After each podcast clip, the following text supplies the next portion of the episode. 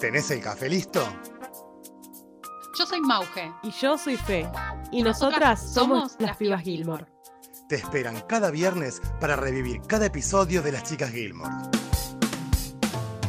Bienvenidos a un nuevo capítulo de Las Pibas Gilmore. Esta vez vamos a hablar de un capítulo bastante particular y bastante especial, no solo porque está dirigido por Amy, nuestra querida Amy Sherman Paladino, sino porque está enfocado en uno de los mejores personajes que pueden existir en la serie, que sería Emily, ¿no?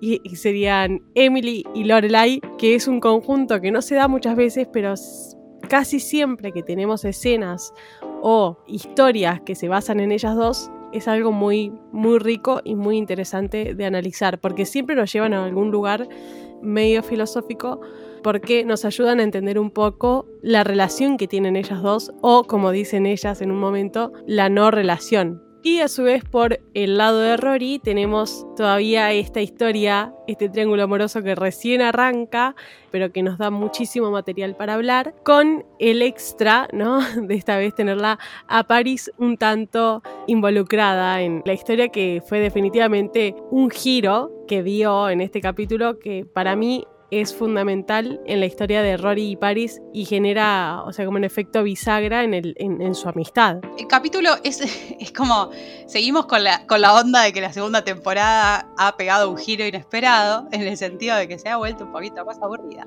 para nosotras al menos, pero este capítulo es hermoso justamente por la principal historia de, de Lorelai y Emily, porque creo que nos clarifica un poco sobre su no relación y nos hace entenderlas aún más. Y después, obviamente, la intervención de París, que para mí creo que es la piedra fundamental de esa, hasta el momento, no relación también. Sí hay una relación, pero que no es, es como bastante pasivo-agresiva la, la, relación que tienen. Sí. Y ahora un poco se involucra un poco más en la vida de Rory y demuestra que puede ser digamos, que puede estar disponible para, para Rory de alguna manera. Arrancamos el capítulo con una escena bastante cómica y bastante Star Halloweenesca, como solemos decir, porque tenemos que recordar cómo terminó el capítulo anterior, que fue Luke básicamente destruyendo una pared para hacerle un cuarto a Jess, y todo esto llevó a la refacción total del edificio. Así que aparece un personaje que después lo vamos a ver un montón de veces, que es Tom, que es el constructor, que es un personaje que a mí me encanta. Así que tenemos el techo cayéndose, cascotes cayendo por todos lados, nylons. O sea, está muy bien armada la escena y te transmite ese caos que uno siente cuando estás en construcción, cuando tenés gente trabajando en tu espacio, que vos dejas de sentirte cómodo porque en un punto no deja de ser como un momento de crisis, ¿no? Total. Lo que más me gusta de esta escena es la protección de alguna manera que brinda Luke a sus clientes, la no protección, y cuando le dan el, paraguas a Rory para que, para que se proteja de los cascotes y para que estén las dos ahí abajo del paraguas, es como tienen un trato preferencial ustedes. Bueno, de hecho fue ese fue uno de los gestos de Jess. Que yo voy a decir, a mí Jess es un personaje que tiene sus cosas súper negativas, pero a mí estas pequeñas cosas, estos gestos que él tiene con Rory, me parecen súper tiernos y que la proteja de esa forma me parece totalmente adorable. Para ser el pequeño demonio que es. Claro, son gestos destacables, por supuesto. A mí no me alcanzan esos pequeños gestos, pero son gestos destacables. ¿Por qué? Porque bueno, sí, vamos a rescatar algo de este muchacho, porque tiene cosas para rescatar. Pero lo cierto es que en este momento también, si vamos a la poesía de Gilmore Girls, el hecho de estar en construcción también tiene que ver mucho, acá me pongo en filosofía absoluta, con que Jess esté construyendo su vida en el pueblo también. Claro. Y parte de esa construcción es construir, basta de decir construir, Eugenia, una relación con Rory también, una relación distinta con Rory. Y este pequeño gesto termina de cerrar la idea, de cerrar y abrir la idea de, este deseo de Jess. De hecho, mientras pasa todo esto, Lorelai recibe un llamado, Luke obviamente la echa. y resulta que es Emily con un regalo. ¿Viste? Nosotros la conocemos. La conocemos a Emily y ya sabemos que ella no da puntada sin hilo, Lorelai siempre de alguna forma termina cayendo en la trampa y en este caso le ofrece un día de spa que ella compró en una subasta de beneficencia, beneficencia perdón, y como que a ella no le interesa, pero como que tenía que comprar algo y compró eso y se lo ganó. Resulta que se lo quiere regalar a Lorelai, pero su as bajo la manga es que era para dos personas. Entonces dice, qué buena idea sería que vayamos juntas, ¿no? Lorelai ya había dicho que sí, o sea, quedaba re mal decirle que no una vez que Emily se autoinvita al plan. Sí, porque además ya dijo que estaba disponible, porque no tenés cómo salir de ahí. Porque ya dijiste, sí, sí, voy a ir. Y es como, ah, bueno, entonces vamos juntas. Ah, bueno. Claro, eh, claro. Justo tengo un velorio, me acaban de avisar, ¿me entendés? no, no podés inventar excusa alguna. Y me encanta la definición de spa que hace Lorelai, que dice es básicamente ir a hacer vida de perro. y es verdad, es ir a comer, Sí. dormir y que te hagan masajes, o sea, así que se lo vende tan bien a la experiencia de un spa que van a ir las dos juntas y Emily le dice que al otro día la va a pasar a buscar.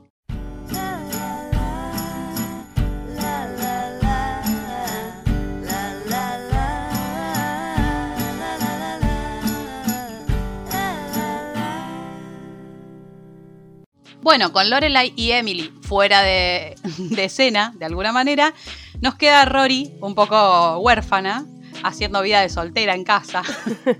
y tiene como principal entretenimiento la ardua tarea de lavar ropa en casa. Es como, es genial. Es genial porque es todo lo que, lo que hacemos las solteras en casa cuando nos, cuando nos quedamos sin plan. Es, Yo me siento representada. yo totalmente. Cuestión, recordemos que tuvieron un examen muy importante en Chilton, pero Paris se ha sacado una nota inferior para ella, un A menos, perdón, inferior donde señora, pero bueno, no importa, dentro de su, de su fanatismo por el 10. En Argentina la nota más alta es el 10, sabemos que en otros países no. París, bueno, París tiene un problema grande con la frustración. Entonces, quiere juntarse a estudiar con sus amigas, pero todas sus amigas tienen planes, por supuesto, un viernes a la noche. Planes, citas. Porque Luis y Madeleine no tienen otro tipo de planes, citas Claro. tienen. Entonces, Paris la llama a, a Rory para, para pedirle, para pedirle asilo político y le dice, escúchame, quiero, quiero estudiar. Y Rory le dice que no puede. Pero finalmente Paris se le aparece igual en la casa. Antes de irse al spa, Lorelai le encarga a Rory que sea una chica, lo que se dice, mala, ¿no? Le dice, no te digo que conviertas la casa en un prostíbulo, pero sí te digo que traigas chicos, que qué sé yo. O sea, quiere que la chica se comporte como una adolescente o la adolescente que fue ella, ¿no? Y claramente Rory no va a hacer nada de eso y le dice, voy a intentar, me voy a poner a pensar qué puedo hacer para transgredir. Y mientras están charlando sobre esto, eh, un bocinazo interrumpe la conversación y me encanta porque Lorelai se asoma a la ventana y dice, ah, viste, como con disgusto. Y después se acerca a Rory y dice, wow, Sí. como re alegre. Y claramente es la loquita de Emily con una limusina. No puede ser tan señora rica, no puede. No puede ser normal. Es derrochadoramente rica, digamos. No necesitas esto para ir a un spa. Ya tu auto es de alta gama. A ver, Tenés chofer, Emily, dale. Y me encanta porque esto no deja de demostrar la crianza que tiene Lorelai. Más allá de que ella vive una vida mucho más sencilla, ella como que en un punto lo rechaza, pero no deja de ser su naturaleza también, andar en limusina. Claro. Como que está acostumbrada, ¿viste? Pero me encanta porque dentro de todo ella lleva su valija, ¿viste? Va vestida de jean. En cambio, Emily va vestida por poco de Chanel. Sí.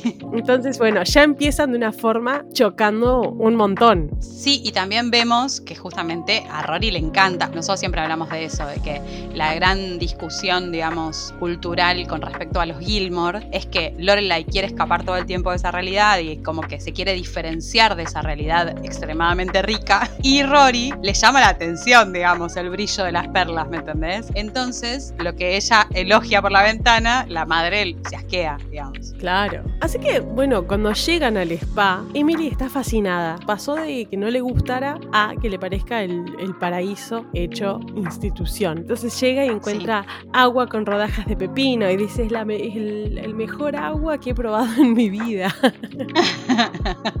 Y Lorelai, viste, no quiere saber nada. Para Lorelai es el infierno. Es que para Lorelai puede ser un paraíso si no vas acompañada de tu mamá con la que, con la que peleas todos los días. ¿entendés? Puede ser un paraíso, pero partamos de la base que llega y pide un café y le dice que no hay cafeína.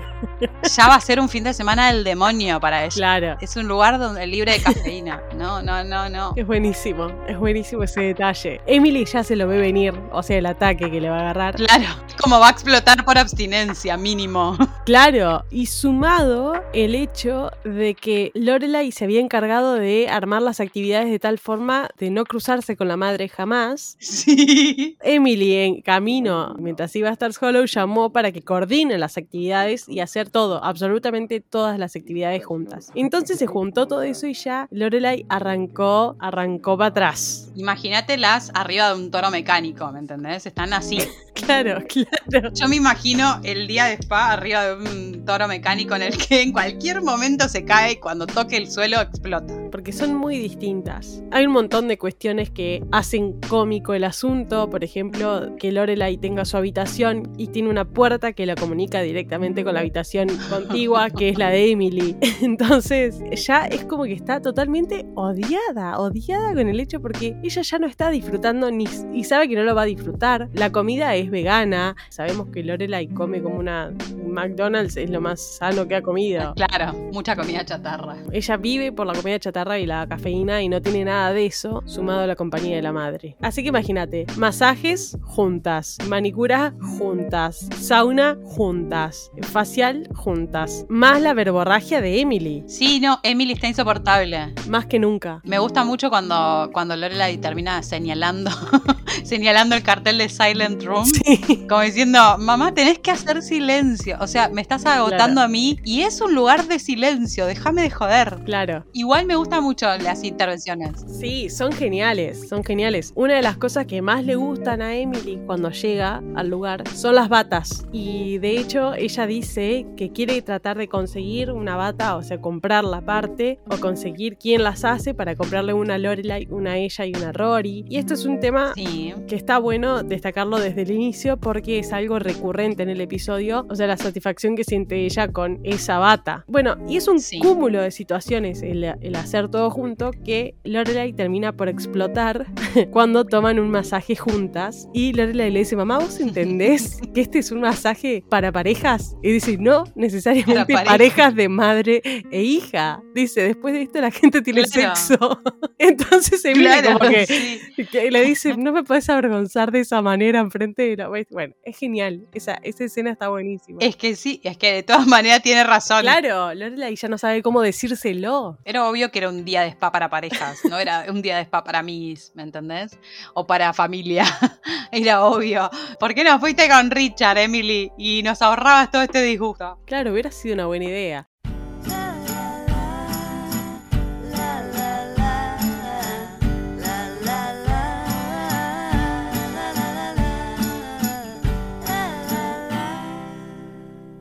En paralelo, Rory sigue con su vida de soltera de viernes a la noche y llega un invitado sorpresa a la juntada de chicas.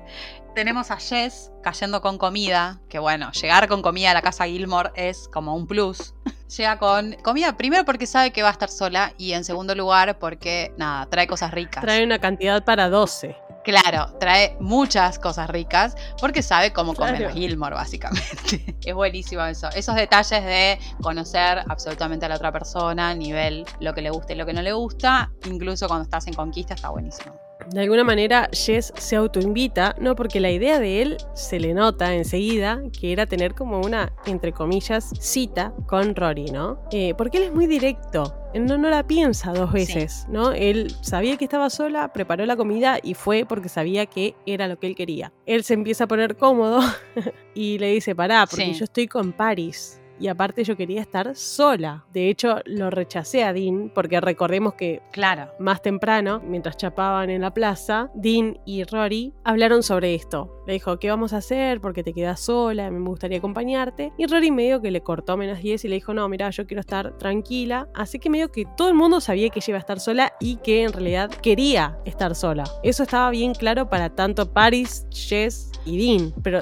ninguno respetó la decisión. Entonces, al Jess Sí. no irse y quedarse en la casa, el Rory medio que, viste, cuando estás con una amiga y vos que no querés pasar una situación y le decís, no, no, quédate, quédate a comer. Como diciendo, semi pido gancho en, en esta noche, semi comodín y quédate a comer. Entonces, Claro. como Paris no tenía mucho más que hacer, no tenía ganas de volverse, se queda a comer. Y en ese momento Jess le dice a Rory, ¿de verdad necesitamos tener una chaperona? Como diciendo, ¿no confías en mí? Y ella le dice, nada que ver, Paris estaba acá, me parece maleducada no invitarla. Así que le salió la jugada redonda, ¿no? Porque de esa forma se aseguró de no quedar a solas. Sí, porque iba a sonar extraño a ojos de los demás, sobre todo a ojos de Tóxico Dean. Y aunque no pasara nada, el hecho sabemos que Dean, con lo inseguro que está con respecto a la relación de Rory, lo primero que iba a pensar era que estaba pasando algo, si los encontraba a ellos dos solos. Por otro lado, está cumpliendo las órdenes de mamá, de invitar chicos a casa. Sin querer. Así que no tienen nada que decirle. La madre no le va a decir nada. El único que le puede llegar a decir algo es Dean. Pero bueno, eh, acá también se da una escena que a mí me parece fantástica, que son los tres relectores que se ponen a discutir de En el Camino, de Jack Kerouac, se ponen a hablar de Jane Austen, hablan de literatura y medio que Jess la introduce a Paris en la comida medio chatarra y cómo comer y algunos trucos. eh, Y está bastante linda, la, es muy armon- armoniosa, están en, armon- todos en sintonía en esa escena, hasta que Rory recibe un llamado de Dean que le dice, mira, estoy yendo a tu casa. Y Rory le dice de las mil maneras posibles, tipo, no, ya sabías que me quiero quedar sola, por favor no vengas. Y él, de todas formas, va, insiste y va, le dice, yo ya estoy en camino y pobre, eh, acá, por más tóxico que sea, me dio lástima porque él iba a caer con un cuarto de helado, cuando Jess cayó con medio, media cafetería. Lo que a mí me gusta de la escena, la escena de Paris, eh, Jess y Rory, principalmente es que se ve mucho las cosas que tienen en común Sí. estos tres. ¿Viste? Cuando vos notás eh, una cierta comodidad hablando con una persona, siento que hay una cierta comodidad, digamos, en el debate, en la discusión, en el intercambio de ideas, encontrar a alguien con quien charlar de cualquier cosa, ¿viste? Encontrás a esa persona. Claro, exacto. Y tenés a Jess y Rory por un lado y a Paris que se amalgama perfecto a eso. ¿Por qué? Porque está en su salsa. Y la contraposición de las charlas aburridas que tienen Dean y Rory, por ejemplo. Eso está buenísimo, como lo plantearon en la historia. Sí, Y bueno, por otro lado, Tóxico Dean a mí me da un poquito de, de pena a veces porque sé que tiene algunos celos fundamentados, porque obviamente cualquier persona, no estoy justificando los celos claramente, pero cualquier persona que ve que se está cayendo a pedazos una relación que tardó años en construir quizás, como que vos querés hacer el intento de que esa relación no se caiga, ¿me entendés? Entonces, lo que él sabe para que una relación no se caiga es cayéndote de sorpresa y esas cosas, pero sé que hay Claro. un, un detrás también. O sea, te cae de sorpresa porque no te cree que estás sola y porque tiene miedo de que vengan a conquistarte, ¿me entendés? Como si fueses un territorio a invadirte. sí, sí, sí. Me parece que si bien está bueno el detalle de tipo de, ay, sí, qué pena, me da pena porque me da pena posta, no deja de ser un tóxico que, que el chabón tiene las herramientas equivocadas para volver a conquistar a, a Rory. Tiene como las herramientas del celo, de la, la invasión total de la privacidad de Rory, el desconfiar de lo que le dice y un montón de cosas que al fin y al cabo es lo que le dijo a todo el mundo que quería estar sola. Lo que pasa es que todo el mundo se lo pasó por el centro del peinado Claro. al tema. Entonces, Sí, sí. qué sé yo, no sé. Me da ciertita pena, pero también me da ciertita bronca. No, a mí me dio solamente pena que caiga con un cuarto de helado. Que además se enfrenta un poco también a lo que, como vos decías, a lo que trajo Jess. Yo te quiero dar todo, te, te- Claro. te quiero dar todo el restaurante y yo te estoy dando lo que alcanza también, porque esa es la realidad. O sea, capaz que Dean trabajó toda la semana para comprar ese cuarto de Claro. helado, ¿me entendés? Entonces es lógico que también. Que a mí me pasa que bajo ningún punto de vista justifico los celos. Y no por hacerme la progre, de decir eh, nunca en mi vida sentí celos ni nada por el estilo. Pero siento que uno, para no tener que sentirse así, tiene que estar muy centrado con uno mismo y en el caso de tratarse una relación, no solo amorosa, sino también puede ser una amistad o familiar, tenés que tener mucha seguridad y ese vínculo tiene que estar muy fortalecido para vos no sentir eso, porque él claramente podría creerle a Rory, podría no molestarle que Jess sea el chico nuevo, que sea el sobrino de Luke y que tranquilamente puedan tener una relación, pero es como vos decías, todo el contexto se daba para que él se sienta totalmente mal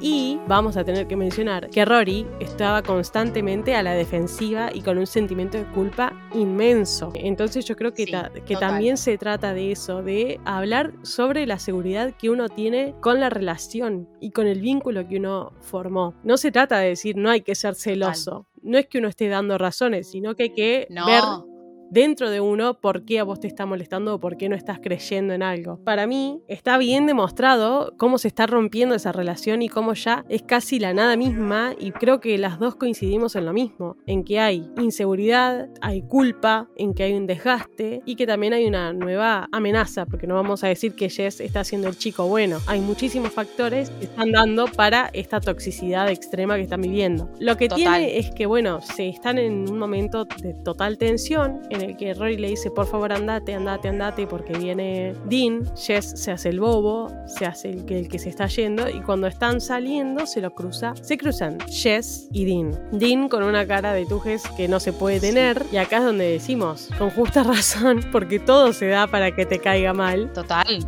Rory, pobrecita, yo creo que... Y es que flasheas en colores, boluda. Claro, si a vos te dicen, yo quiero estar sola la noche, y sale Jess, es difícil creerlo, aunque se podría creer si vos estás bien y vos y tu pareja están bien. Es que es un poco lógico que Dean flashee en colores. ¿Por qué? Por todo esto que venimos diciendo. Rory va a estar sola y esto que el otro. Y además, convengamos que Jess siempre se le paró de manos a Dean. Todo el tiempo se le para de manos. No tiene ningún problema en quedarse a las peleas y en plantearle que está interesado en Rory sin decir que está interesado en Rory. Le compra la canasta. Siempre moja la oreja, ¿me entendés? Se caga trompadas en la escuela y, y, Dean la quiere separar y le quiere pegar a él. O sea, tiene una cosa personal contra Dean. ¿Por qué? Porque en este momento es quien tiene a Rory, entre comillas. Y siempre es superior, de alguna forma. Claro, sí. Entonces, Jess lo hace perfecto a esto. Y Dean también, o sea, en el sentido de Dean le avisa que va a llegar, pero no le dice tipo estoy a 5 segundos de llegar, estoy a una cuadra de tu casa. No le dice claro. en 5 estoy llegando. Cosa de que vos calcules es el tiempo y que lo haga salir por la ventana. Yo pensaba, ¿por qué no lo hizo salir por el otro lado? Porque Rory no tiene nada que ocultar. Rory no, no siente que tenga que ocultar algo. Que eso es lo que yo pensaba también. Es que justo, o sea, altas tramposas éramos nosotras. Sí, sí. Eh, Rory no tiene nada que ocultar ante Dean. Si bien de alguna manera ella dijo que estaba sola, pero no está sola, ella no, nunca pensó que se lo iba a encontrar a la salida. Entonces nunca pensó en alma de trampa, ¿me entendés? De querer sacarlo, eh, sacarlo en el baúl del auto, ¿me entendés? No, nunca pensó en eso. Claro, a lo Susana. Claro, a lo Susana, claro. Entonces, de alguna manera, está justificada esta bronca de Dean. ¿Por qué? Porque vos me dijiste que estaba sola. ¿Por qué me ocultas? ¿Qué tan importante es en tu vida para que vos me ocultes que estás con Jess. Y es tal la bronca y el enojo que tiene que ya en un momento está como enseguecido y no le cree para nada a Rory lo que le está diciendo, con Paris en el medio, sentado en un momento totalmente incómodo, pero bueno, son todos adolescentes y como que están en la misma, o no, pero bueno. Pero Paris disfruta del caos también, me encanta. Está el hostigamiento que la pobre Rory, que salta a Paris de la nada y le dice, pará, loco, porque yo se lo pedí. Yo le pedí que me presente a Jess, que lo conocí la otra vez que fui a la, a la, a la cafetería. Entonces, no te hagas la cabeza porque no es lo que vos estás pensando. Me encanta. Entonces, en ese momento es como que las aguas calman de una forma. Santa Paris. Dean se tranquiliza, medio que no lo entiende, y Paris se pone la capa de heroína, ¿Sí? pero mal. Mis respetos, Paris. Jamás me lo hubiera imaginado. No, totalmente. Yo admiré mucho esa escena y admiré mucho que Paris supiera leer tan bien la situación. Es la feminista más feminista del mundo de involucrarse y de meterse cuando están atacando a una persona sin razón, va de nuevo, porque ya me metí en trosca. Me re sorprendió Paris porque principalmente se metió a defender a una amiga, sin ser amigas, digamos, porque no existe ese vínculo claro de amistad entre ellas, pero no dudó en meterse. El tema es que Paris no lo dudó. Me encantó eso. No lo dudó en ningún momento en decir, me meto yo, me meto yo y digo que, que, es conmigo el asunto. Prefiero pasarla conmigo y después vemos cómo lo solucionamos, qué sé yo.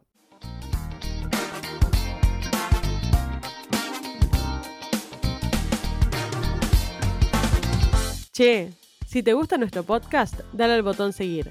Y si estás disfrutando del episodio, no te olvides de compartirlo en tus redes.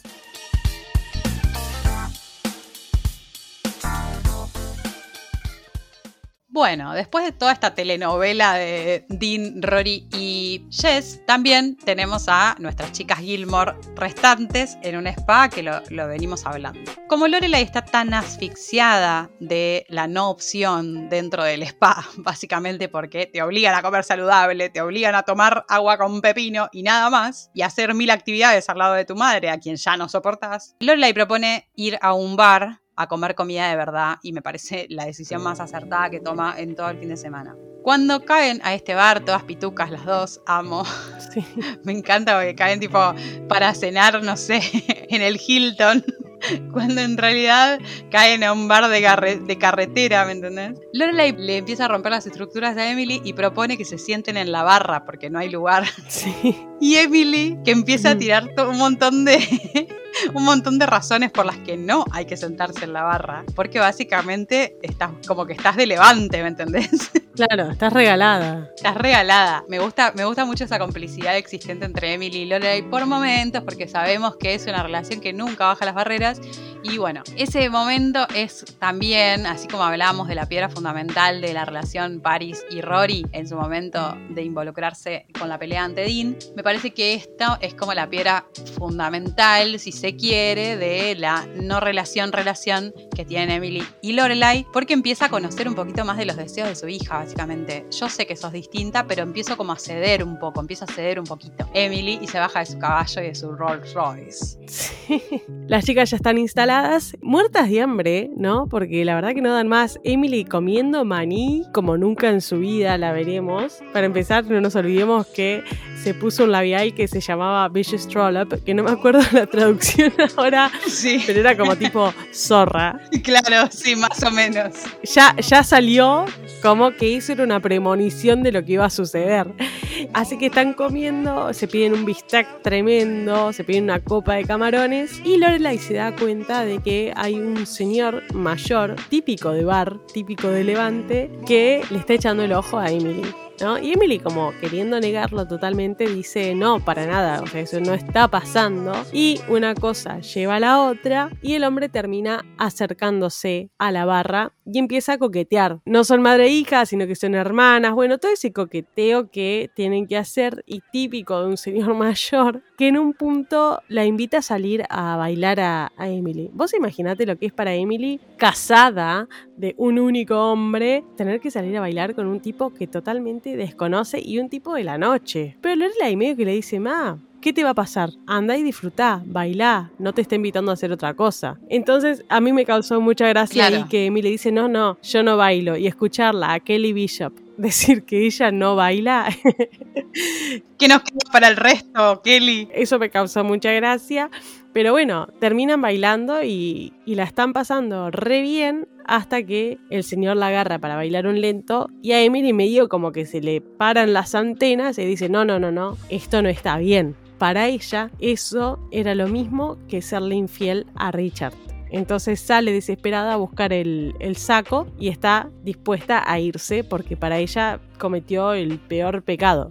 Acá ya vamos al debate porque justamente bah, yo estoy convencida de que un baile no es una infidelidad, por supuesto que no lo es, y que mucho menos es una infidelidad tipo salir sola con tu hija y levantarte un viejo. Pero más allá de levantarte el viejo y todo eso, que esa es la parte graciosa, nada, se está divirtiendo un poco, obviamente. Me parece que no, no es infidelidad, pero lo que nos planteamos con Fe cuando estábamos preparando este capítulo básicamente era lo visionario y lo... Siempre hablamos de lo disruptivo que era Gilmore Girls, sobre todo en las historias que contaba, de plantar este interrogante y este, este tema de debate. Estamos hablando de 2002, más o menos aproximadamente 2001-2002. Para 2001, esta historia en sí de la infidelidad sí, infidelidad no, y que Lorelai le diga, mamá, eso no es infidelidad, algo que quizás antes eh, había un modelo mucho más tóxico de relaciones en las que sí, vos estás casada con papá y vas a bailar con papá hasta el día en que se separen o se mueran, cualquiera de las dos opciones. Yo en ese punto la entiendo y entiendo por qué lo considero una infidelidad.